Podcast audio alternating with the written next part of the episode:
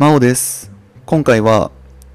ローマ帝国を水防へと導いたゲルマン人の大移動というタイトルでお届けをしていきます。えータイトルでも申し上げたように、えーローマ帝国がですね、えー衰退し始めるわけなんですけれども、え時代としてはですね、え最後のご検定と言われている、えーマルクス・アウレリウス・アントニヌスの治世を境に衰退していったというふうに言われています。はい。あの世界史ですとね、おそらくこの人の名前が一番長いんじゃないかっていうぐらいね、あの、名前としては長い人物なんですけれども、はい。この人のね、時代を境に衰退していったと言われていて、で、えー3世紀半ばにはですね、えー軍人皇帝時代に突入をしていくことになります。で、この軍人皇帝時代ですと、短命政権がですね、えー次々と即位していくような形になっていって、まあその、簡単に言うとこう、不安定なね、えー時代になっていくわけです。はい。で、えー3世紀の末にですね、えディオクレティアヌス帝という皇帝が先制君主制というものを確立します。まあ、あの、一言で言うと、あの、独裁ですね。はい。で、えー伝統的な宗教を守る立場からですね、皇帝を神格化してですね、キリスト教を迫害するんですね。だ要は、その、キリスト教への信仰よりも、その自分を信仰してくれっていう、まあ、簡単に言うとそういうことなんですけれども、ただこれをすると、それまでその本当にキリスト教を信仰していた人たちからの反感っていうのがやっぱりあるわけじゃないですか。で、それによってですね、えー結局これは失敗に終わります。はい。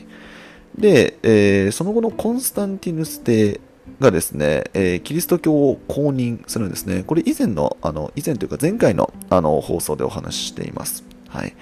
で、ニケイア公会議を開いてですね、教義をめぐる対立を調停しました。もうその結論を出したってところですね。対立があってどっちが正しいんだみたいなところがありましたけれども、もうこっちが正しい、こっちが間違いというふうにもうきっぱり決めました。はい。で、えー330年にはですね、新首都、新しい首都であるコンスタンティノープルへ遷都しました。はい。あのー今でもね、コンスタンティノープルってあのトルコにね、あのある場所ですけれども、かつてはね、ビザンティオンというふうにね、呼ばれていたそうですね。はい。っていうようなね、えー流れが、えーローマ帝国の中では起こっていましたというところです。はい。でそんな中ですね、えーゲルマン人が登場し始めます。で、このゲルマン人なんですけれども、もともとですね、バルト海沿岸ですとか、ユトランド半島をですね、えーに住んでいる民族だったんですけれども、あのバルト海っていうのがあれですね、あのヨーロッパと、あとあの北欧、あのスウェーデンとかノルウェーとか、あの間の海のことをあのバルト海って言いますね。あの、なんて言うんですか、えっ、と、まあ、それこそノルウェーとかスウェーデンって半島になってるじゃないですか。で、その半島とあのヨーロッパの大陸の間の海ですね。はい。をバルト海。うん。で、あとユトランド半島っていうのは、あの今のデンマークですね。あのデンマークってヨーロッパのこう北の方にこうちょこんってこう半島が出てるんですよ。で、それがユトランド半島ですね。それこそあの北欧のね、あのノルウェーとかの下にある半島ですけれども、えーまあ、この辺りにもともといた民族なんですね、ゲルマン人って。で、まあ、特徴としてはですね、金髪に青い目ですね。で、長身で屈強で、あのー社会的なところで言うと女性の地位が高かったそうなんですね。で、政治はですね、首長、まあそのリーダー的な人物がいて、で、この人を中心に民会、まあその人々にね、話し合いでこういろいろ政治的なところを決められていたというような民族だったんですが、このゲルマン人がですね、えー次第に南下してきたんですね。北欧にいたそのゲルマン人がヨーロッパの方に移動してくると、下に降りてくるというようなことがあって、えー、紀元前後になりますと、ローマ帝国と接触するようになります。で、えー、まあ、この接触によって、まあ、その争いっていうのもね、えー、起こっていた一方で、えー、ローマに移住してですね、傭兵として、えー、雇われるというようなこともあったそうです。まあ、傭兵だけじゃなくてね、労働力として、あの雇われているっていう部分もあったのかなと思うんですが、先ほども申し上げたように屈強なんですね。ゲルマン人って屈強だったそうなんですよ。もう、うん、力が非常にあってっていうね。はい、そういうこう民族だったそうなので、まあ、そういった形でね、あのうまくその自分の、まあ、そのなんていうんですかね、強みっていうものを生かして、えー、ローマにね、えー、溶け込んでいく人たちもいたし、まあ、もちろん対立する人たちもいたというところでございます。はい、で、じゃあ、なんで、あのゲルマン人が南下してきたのと、ゲルマン人が大移動してきたのっていうところじゃないですか。うん、でこれはですね、あの、フン人という、これも新たな民族なんですけども、フン人が登場したことによるのが、えー、まあ、一応原因として言われていて、えー、375年にですね、あの、フン人ってアジア系の遊牧民なんですよ。うん、で、このフン人の圧迫をきっかけとしてゲルマン人が大移動を始めたんじゃないかというふうに言われています。はい。あのー、アジア系の遊牧民なので、あの、それこそ、うん、まあ、ロシアの、えー、西側とか、まあ、それこそ、もっともっとモンゴルとか、あの辺にいたんじゃないかって言われているあの民族で、フン人に関してあの、わからないことが非常に多い。ですよね。その文献としてしっかり残っているわけでもないし、みたいな。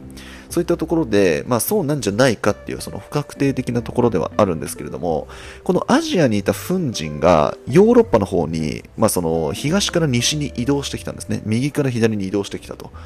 で、そうすると、その、もともとね、北欧にいたゲルマン人、ゲルマン民族に、まあ、接触するようになり、で、えー、まあ、追い出されるような形、圧迫されるような形で、えー、ゲルマン人が今度南に南下してきて、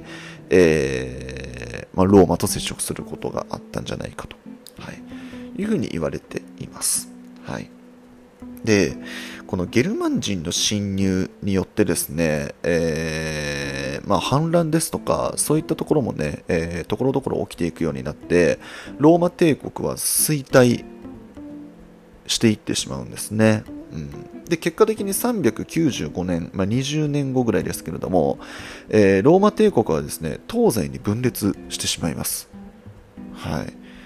で、えーまあ、特にねその西ローマ帝国と東ローマ帝国、まあ、そのまんまね2つに分かれるんですけど